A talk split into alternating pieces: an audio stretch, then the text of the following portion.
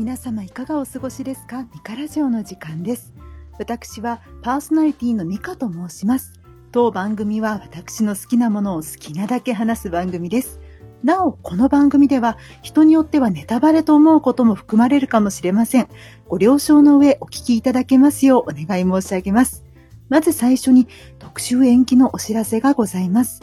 前回久しぶりの配信をいたしました。ありがたいことにたくさんの方に聞いていただけました。ありがとうございます。ただですね、正直、えまだ本調子ではないため、少し日常会を挟んで、本調子に戻ってから5月中旬頃におすすめの BL 特集として、原田先生のワンルームエンジェルをお話しさせていただく予定です。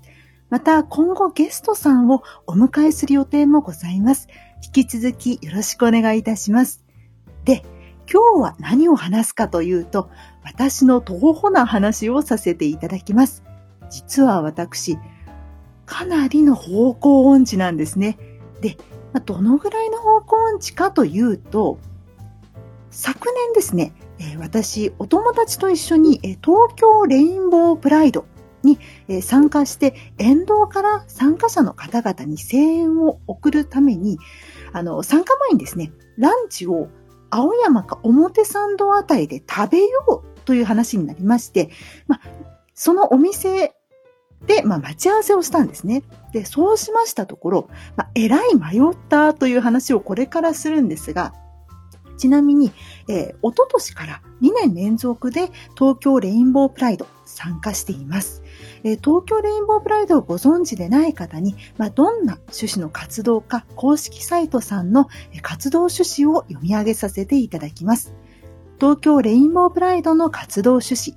旨、特定非営利活動法人東京レインボープライドはらしく楽しく誇らしくをモットーに、性的思考及び性自認に関わらず、すべての人がより自分らしく誇りを持って前向きに生きていくことができるハッピーな社会の実現を目指しています。というような、えー、趣旨で活動されていらっしゃいまして、えー、2年連続で、まあ、参加していたんですが、えー、とってもですね、まあ、参加すると、なんだろうな、元気になれるものでして、で、もう少し元気になったら、その、えー、もともとですね、そのパレードされていらっしゃいます、えー、まあ、原型となったといいますか、まあ、え、イギリスのですね、パレードにようこそという映画があるんですが、まあ、そちらで、まあ、そのパレード、あの、どういった趣旨で、まあ、もともとイギリスでできたかというようなお話もですね、ちょっとしたくてですね、えー、その映画の話と合わせてパレードに参加した時の話をさせていただけたらと思っております。で、話を元に戻しますが、そんなこんなでですね、まあ、お友達とランチを食べに、まあ、行くことになって、まあ、どこのお店かっていうのもせっかくなんで美味しいお店なので紹介すると、まあ、シティショップ青山さんというサラダデリカッセンのお店なんですね。で、先ほど申し上げたように、まあ、現地で待ち合わせをすることになったんですが、目的地のシティショップ青山さんというのが、表参道の駅から徒歩約6分ぐらいにあるお店でして、まあ、そのお店というのが、えー、スパイラルさんっていうイベントや展示会をする商用施設のがありまして、まあ、そこのですね、道を2つ隔てた。まあ、なんて言うんだろう、えー、2ブロック先ぐらいにありまして、たまたま私、スパイラルさんには何回か行ったことがあったので、スマホもあるし、楽勝でしょとか思ってたんですよ。ところが、ところがですね、ね道に迷いまして、で、ね、あの、東京の青山、表参道、まあそこら辺の街って、ね、行かれた方、ご存知かと思いますが、おしゃれな街じゃないですか。で、普段行かないような街なので、まあ、せっかくなのでと思って、ちょっとおしゃれをしてですね、まあ、行ったんですよ。で、ただ迷って、まあ、お聞きの方はですね、えー、スマホのマップアプリを使えばと思われたかと思うんですが、私もですね、アプリ使用しました。ただですね、スマホのマップアプリの、なんて言うんだろう、この円と、まあ、ちょっと光の方向で、まあ、矢印的な感じで、あっち行ったら？みたいな教えてくれる子いるじゃないですかね。あの子がですね、ちょっと歩くと、あ、違ったわ。こっち？みたいな、そんな感じあるじゃないですか。で、それを連発しまして、で、私もすごい方向音だし、マップの子も、あ、違ったこっちだよみたいな。そんな感じで、もうずっとですね、方向音痴な上に惑わされまくって、結局店に着くまで、徒歩6分のはずが、15分とか20分ぐらいかかるぐらいの、まあ、方向音痴感なんですよ。で、これだけじゃなくて、他にもですね、徒歩5分のはずなのに、延々と迷って、まあ、どうしても間に合わなきゃいけない、まあ、試写会で私がチケットを持ってる友達と行くっていうのがあって、もう間に合わなくて徒歩5分のはずなのに、あーってなってですね、タクシーを呼んだぐらいの、もう、ひどい方向音痴なんですね。で、あの、お聞きの方でですね、いや、でもマップってあれじゃないって、音声案内できなかったっけって思われた方いらっしゃると思うんで。その通りです。音声案内できるんですが、たまたまですね、私、イヤホンを忘れてしまって、で、まあね、このおしゃれな街の雰囲気の中で、スピーカー再生をする勇気が、まあね、自意識過剰って思われそうなんですが、もう恥ずかしく使えなくて、なのでこう、チラッチラ、チラッチラ、まあ立ち止まってですね、まあね、歩きスマホしちゃいけないから立ち止まってはこう、スマホを見ながら右往左往しまして、まあね、ちゃんと無事着いて、まあ、あの、早めに友達着くようにしてたので、まあ友達も待たせずに済んで、まあね、無事着いた後のサラダランチはね、まあ格別でしたよ。で、あの、シティショップ青山さんのサラダ、まあ、ちょっとお高めなんですけど、まあ、ボリュームもあってですね、まあえー、コーヒーですとか紅茶とか選べてドリンクはつけれてですね、まあ、美味しいので、えー、外出できる状況になったらですね、また行きたいなと思っておりまして、で、まあそのぐらい私は方向音痴なんですよ。で、ありがたいことに、仲のいい友達は私が、まあ、どれほど方向音痴だっていうのを知っているので、大体ですね、どこか行こうとすると、あ、ミカちゃん、地図見なくていいから、ついてきて、みたいな そんな感じなので、まあ友達のいつも恋に甘えてですね、ありがとうって言いながら、まあ後ろからとことこ、まあついていく感じなんですね。ただ、毎回毎回甘えるのもどうかと思うので、せめて自分から誘った場所だけは、まあ、30分ぐらい前に駅に到着して、目的地の、まあ、場所と道順を確認しているんですよ。そんな感じには一応してるんですが、で、まあ、ここからまあ、方向音痴のまあ、ひどかった話というのをね、もう一個するんですけど、まあ、本、ここからは大体本題になるのかな。えー、そんな方向音痴な私が、海外旅行に行くとどうなるのかっていう話をこれからします。えー、昔ですね、10年ぐらい前の話なんですが、まだ私がスマホを持っていない時に、私と仲の友人と女子二人で、チェコのプラハとオーストリアのウィーンに貧乏旅行をしたことがありまして、目的は、あの、プラハにはアルフォンス・ミシャの絵を見に行きたかったっていうのと、ウィーンには、あの、クリムトの接吻の絵を見に行きたくて旅行に行ったんですね。ちなみになんですけど、まあ、今後もね、もしかしたら、約10年ぐらい前の海外旅行の話をするかもしれませんが、すべて貧乏旅行ですので、当番組ではですね、残念ながらゴージャスな旅行話はお話できませんと、あの、あらかじめお伝えしていきます。で、話をね、元に戻しまして、えー、チェコでですね、まあ、ミシャの絵を見て、はあ、やっぱ綺麗。スラブ女子も見れた、みたいな感動してですね、まあ、美味しいチェコのビール、ピルスナーウルケルっていうビールがあるんですが、その名前も覚えて、友達とまあ上機嫌で、電車に乗ってですね、チェコからウィーンに行ったんですね。あの、電車で、まあ、あの、行けるんですよ。チェコからウィーンって。だいたい約5、当時は5時間ぐらいかかったかな。ちょっと昔のことなんで覚えてないんですけど、そのくらいかかるんですが、ところがですね、まあ、乗った電車が2等車両だったと思うんですけど、まあ、そこがですね、相席で向かい合わせでの4人掛けの席だったんですが、え途中の駅で尋常じゃないぐらいに酔っ払った。元気なヒゲもじゃもじゃの おじいさん二人が乗車した時からその旅行の雲行きが怪しくなりまして、まあ当時はですね、まあ当たり前なんですけど、今よりもうんと若かったですし、今も英語を喋れませんが、今以上に喋れない時でして、そのヒゲもじゃもじゃのおじいさん二人に、まあ、酔っ払ってるし、ビビりまくってしまい、まあ、今ならね、英語相変わらずは喋れないけど、一緒に、まあ、単語でね、区切って一言二言くらいならお話できたかと思うんですが、当時はね、できなくてですね、あの、本当はね、車内で眠れるかなとか思ってたんですけど、まあ、予期せぬ元気な酔っ払いのおじいさんたちが相席だったため、一睡もできなくて、まあ、5時間ですね。まあ、そんな感じで、まあ、友達もですね、まあ、疲れてるし、あの友人はですね、一緒にいてくれた友人は、総合的な英語力が私よりも断然上なんですよ。あの、えー、ライティングテストとか、まあそういうのはすごい得意な感じで、私は逆にそっちが全然ダメなので、文法とかも全然ダメなんですけども、その子はそっちが得意なんです。ただ、あんまりスピーキングとかをしないがあんまり得意じゃないのかというか、一緒に何回か旅行に行ったことがあるんですが、あんまり喋らない子なんですね。なので、まあすごくまあ静かに寡黙にしてたんですけど、まあ、まあようやくですね、えー、電車が少し遅れちゃったんですが、ウィーンに着いたんですが、もう着いた頃にま遅れたっていうのもあって、もう外が真っ暗だったんですよ。行ったのが2月とかで、もう本当に暗くて、で、到着した駅がかなり、大きな駅だったんですが、あまりにも大きな駅で、タクシー売り場さえも見つけられず、しかも、ツアー会社からもらった駅では、駅からホテルまで近そうだったんですよ。さっきの話じゃないですけど、2ブロック先ぐらいの感じの書き方の地図だったんですね。で、それを見て、まあ友達からじゃあ歩いていこうかタクシー見つかんないしっていう話になって、歩き始めたところ、当時、まあスマホも持っていなかったんですけど、念のためですね、海外で使用できる電話っていうのを、あの、事前に日本で借りてたので、まあツアーの何かあった際の現地連絡先に、ちょっと、あの、ね、あの、タクシー見つからなかったし、ちょっと方向音痴がちょっと不心配になって、申し訳なかったんです。電話してみたんですが、なんともう営業終了してしまっていて繋がらなくて、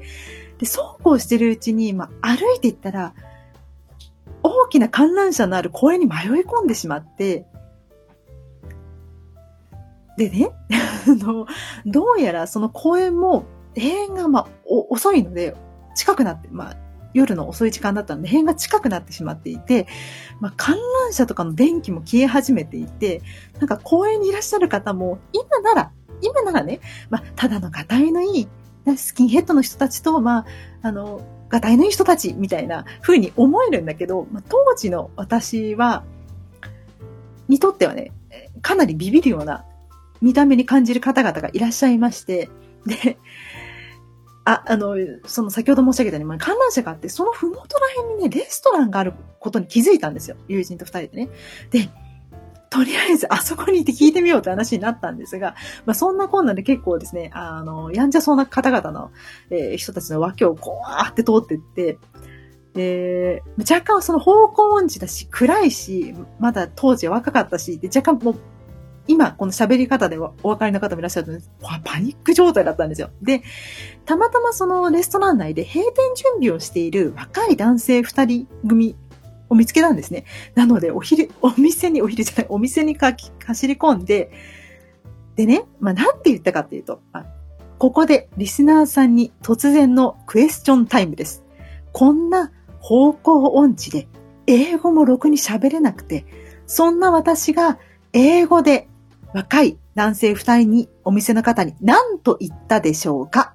シンキングタイムは5秒です。いいですか？ここから5秒数えますよ。5、4、3、2、1、0。いいですか？そうです。昔からこの言葉を言う状況にだけはなるまいと思っていたあの言葉です。若いレストランの店員の男性二人に大きな声で、Help me! いやね。今なら Help me じゃなくて、せめて Excuse me って言ってから I'm sorry, I'm lost. Can you please tell me how to get to this hotel? って言おうとすると思うんですが、当時の私の精一杯が Help me! でして、まあ、言われたお兄さん二人は、何事？みたいになってですね、こちらに来てくださいまして。で、かろうじて、まあ、パニックになりながら、I'm lost は言えたので、まあ、地図を見せたところ、お兄さんの一人がですね、まあ、どこかに電話し始めてくれたんですよ。で、あの、お兄さんは、まあ、タクシーを実は呼んでくださっていて、まあ、しかもですね、運転手さんにホテル名まで、まあ、地図見せて、地図にホテル名書いてあるので、まあ、ホテルまでね、あの、伝えて、運転手さんに伝えてくださったので、おかげで、まあね、無事ホテルに着いたんですよ。しかも、そのね、運転手さんが、道に迷っちゃったのかい？みたいな、すごい優しいことを言ってくれて、しかも運転もすごくね、優しく、あの、荒くない運転。結構海外に旅行されてる方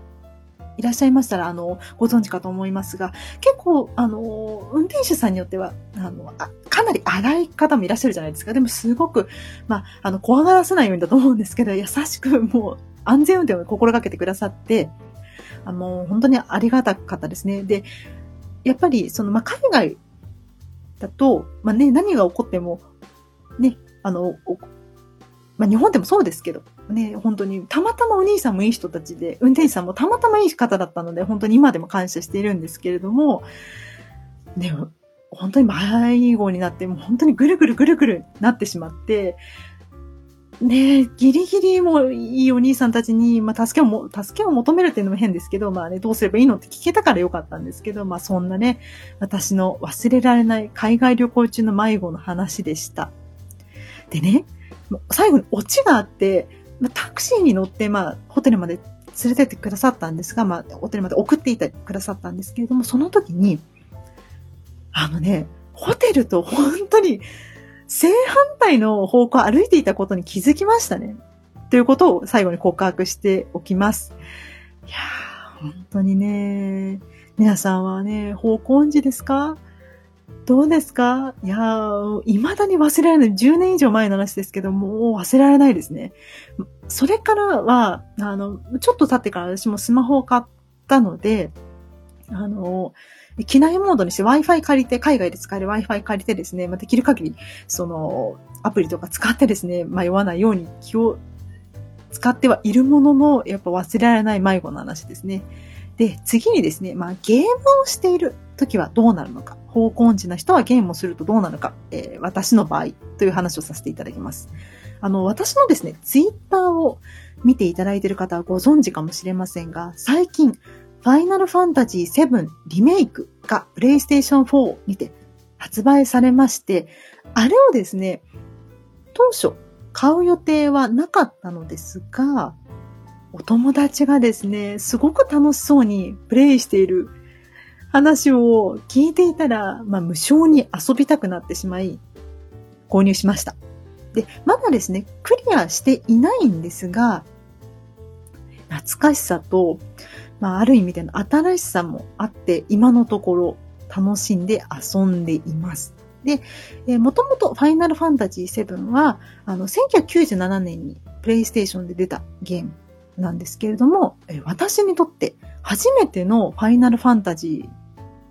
ーの作品で、あプレイした作品がこのファイナルファンタジー7でして、えー、そういったこともあって非常に思い出深い作品なんですが、え、今回のリメイクをやりながらですね、リメイク作品の方をやりながら、まあ、当時、私にとってはですね、お兄さんだった、あのー、21歳のね、主人公、クラウドの年齢を超えた今、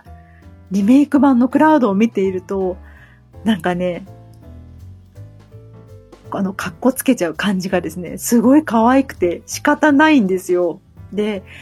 これはね、まあ、クラウドの声を当てていらっしゃる桜井隆弘さんの演技がね、素晴らしいおかげだと思うんですが、本当に可愛くて、たまらなくてですね、なんかこう、まあ、いろんなシーンのね、なんかあの、格好つけた後の、まあ、エアリスカーのツッコミだとか、もうね、本当にね、いや、その後の反応とかね、もうめちゃくちゃ可愛いですね。いや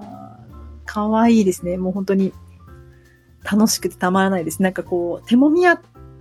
に行ったりとかするんですけど、その時の 様子とか、なんかね、本当に、いやー、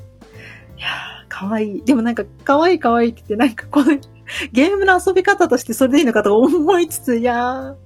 可愛いな、うちの子は、みたいな、うちのクラウド可愛いなとか思いながらね、遊んでいます。うん、これでいいのかなと思いつつ遊んでいます。で、えー、っとね、まあ、当時と、まあ、違う視点でそんな感じで遊んでいるんですね。で、あとは、その劇中にクラウドと敵対するえー、レノ役の声を先日亡くなられました、えー、藤原啓治さんが当ててらっしゃるんですが、ね、亡くなられたってニュースでした時はもうね、名声優さん、名優ですし、まあ、かなりね、まあ、ショックだったんですが、まあ、このゲームをやるとですね、あの、生き生きと生きているですね、まあ、レノの演技が聞けるので、このゲームをすれば、また、藤原さんのね、声が聞けるじゃないか、と、あの、素晴らしい演技をまた聞くことができるぞと気持ちを切り替えてですね、まだレノ多分2、3回しか出てないのかな？登場してないんですが、私がやってる部分まででは。まあ、ゲーム内でですね、会えることをまあ楽しみにしてるんですよ。で、えー、ちょっとね、ここから、えー、話をですね、ゲームの方に移すんですが、まあ、今まで私、えー、基本的に一人用 RPG しかやってこなかったんですね。ね例えば、Tales of Destiny ですとか、Tales of Fantasia ですとか、Tales of Abyss ですとか、あとは、えー、幻想水湖伝1、幻想幻想水湖伝2ですとか、あとは何かな？結構いろいろやってるんだけどな。あとは、えー、先ほど申し上げたファイナルファンタジー7、ファイナルファンタジー8、ファイナルファンタジー9、ファイナルファンタジー10かな？で、ファイナルファンタジー7リメイク。と、このゲームの、この今ですね、ファイナルファンタジー7リメイクやってるんですけど、このゲームをやる前に据え、据え置きのゲームでハマったのが、ファイナルファンタジー7と同じく、まあ、旧スクエア時代に、まあ、ゼノギアスというゲームがありまして、私そのゲーム大好きなんですが、そのゲームを作った高橋さん、高橋哲也さんという方がいらっしゃるんですけれども、その方が、まあ、旧スクエアを辞めて作ったゲーム会社、モノリスソフトが2010年に任天堂の Wii で発売して、その後、New 3DS LL にも移植されたゼノブレイドというゲームがありまして、それ以来にですね、まあ、ハマったゲームって言ってもいいのかなっていう感じです。今のところにファイナルファンタジー7に行く。で、余談ですが、この、えー、ゼノブレイドは今年の5月29日にスイッチ任天堂のスイッチっていうゲーム機あるじゃないですか。私残念ながらまだ持ってないんですけれども、そちらにリマスター版として、えー、ゼノブレイドディフィニティブエディションとして発売予定だそうで、まあ、スイッチを持っている方はね、いかがでしょう？追加要素によってちょっとね、どうなるかわからないんですが、もし、オリジナルの2010年に発売された、まあ、ゼノブレイドの大枠を変えないんであれば、もう本当にザ王道 RPG という感じでおすすめなんですよ。ね、ちょっと、ま、前説っていうか、この余談がなくなっちゃいましたね。ちょっと横道にそれちゃったごめんなさい。で、えー、ゲーム内での方向値の話に戻ります。で、えー、この、えー、ゼノブレイド、すみません。ゼノブレイドの話もちょっと、あの、せざるを得ないです。待ってね。えー、一人用 RPG なんですが、オープンワールドに、まあ、近いぐらい、広大な世界、歩き回ることができるゲームなんですよ。で、ね、先ほどまで何度も徒歩6分くらいで迷うという話を延々としてますが、こちらのゲームは、えー、ゼノブレイドの方はですね、非常に親切な作りでして、目的地までの、方角ですとか、まあ、一度訪れた、まあ、なんだ、目印になりそうなところを、まあ、ランドマークしてくれて、まあ、ランド、一度通ったランドマークっていうのは、そこにですね、別の場所に行ってもスキップして、スキップトラベル的、スキップトラベル的な感じですね。訪れることができるっていう機能がありまして、しかも、まあ、その世界の時間を何時とか、例えば朝の何時ですとか、お昼の何時ですとか、そういう時間変更ができるので、まあ、天候もあるので、必ずその朝何時にしたら晴れっていうわけじゃないんですけれども、暗いと見えづらい場所、迷いそうな場所では日中にすればほぼ迷子に、迷子に。あれだけ徒歩6分で迷う私が、ゼノブライドだと迷子にならなかったんですよ、ほぼ。ところがですね、まあそこからもう何年も経って多分、真面目に成功機器をやるのは多分5年ぶりぐらいになるのかな。久々のファイナルファンタジー7リメイクは、まあ、久々の据え置き機器のゲームということもあって、なぜかですね、特定の場所でだけ、ファイナルファンタジー7リメイクって迷っちゃうんですよ。いや、あのね、あの、ちょっと、えー、ちゃんとですね、地図表示もしてくださりますし、あの、マップ表示もできるんですよ。で、なんかあの、ダンジョンによってはですね、大体このくらいよ、みたいなのも教えてくださるので、非常に親切設計で、友人から聞いたところでは、もう少し話が先に進めば、まあ、ちょっとね、スキップトラベルに近いような機能が使えるようになるというようなお話も聞いているんですが、私がまだですね、あの、そこまで行っていないというのと、物語の都合上、訪れる大人な街、ウォールマーケットっていうのがあるんですが、そこがですね、なんだろう、暗いんですよ、結構。あの、なんだろう、言うのかな、えー、歓楽街みたいな感じの街でして、まあ、ずっとく、比較的ずっと暗い街なんですね。まあ、ライトだけついてて、しかも路地裏がすごく多い街なんですよ。で、なぜか私そこに行くと迷子になっちゃうんですよ。一応ね、その先ほど申し上げたように、まあ、まあ、表示はできるんだけれども、やっぱね、私、ショックでしたね。徒歩6分でも迷うけど、現実世界では迷うけど、ゲームの世界でさえ迷うんだ、私はとか思いながらですね、ぐるぐるぐるぐる迷ってるんですよ。でね、あの、私が操作する主人公、クラウド君はね、あの、先ほどもちょっとね、あの、格好つけたくて可愛いって言ってましたけど、そう、格好つけたい子だろうに、本当にね、ごめんね、クラウド君、本当申し訳ないんだけど、同行するエアリスという花売りのあの女性がいらっしゃるんですが、私、あの、エアリス好きなんですけど、その子の前でもきっとね、クラウド君格好つけたいだろうに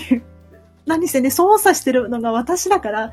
絶賛迷子中ですよ。もうずっと、あの、エアリスの横をですね、行ったり来たりとかしてね、絶対、エアリス店だったら、この人は何してるんだろうって絶対思われてると思うんですけど、もうすっごい迷子になりながらですね、行ったり来たりしながら楽しんでいます。皆さんは、ぜひですね、方向音痴かどうか教えてください。またゲームに、で、迷ったことあるようですとか、まあ私、なんだろうな、おすすめのその方向音痴直すやり方とかあったら教えてください。あの、ツイッターのハッシュタグ、えー、ひらがなでミカラジオ、もしくは、えー、当番組の概要欄にですね、まあ、えー、マシュマロを設置しているので、まあ、そちらに、あの、教えていただけてもありがたいですし、あの、ハッシュタグをつけてくださる。もしくはそのツイッターに直接私にリプライをしていただいても構いませんので、ぜひですね、なんか方向は、音痴の話とかですね、いや、ファイナルファンタジー7リメイクやられてる方、あの、私もやってますよですとか、何でもいいので、あの、お声を聞かせていただけたらとっても嬉しいです。でですね、そう、はなんかね、そう、先ほどもちょっと言いましたけど、私、エアリスが大好きで、私の周りはですね、主人もそうなんですけど、大学の友達もそうなんですけど、結構ティファ派が多いんですよ。ティファが好きって人が多いんですよ。で、私もね、ティファ好きですよ。嫌い、あの、よくね、論争になるんだ。あの、誤解しないで。ティ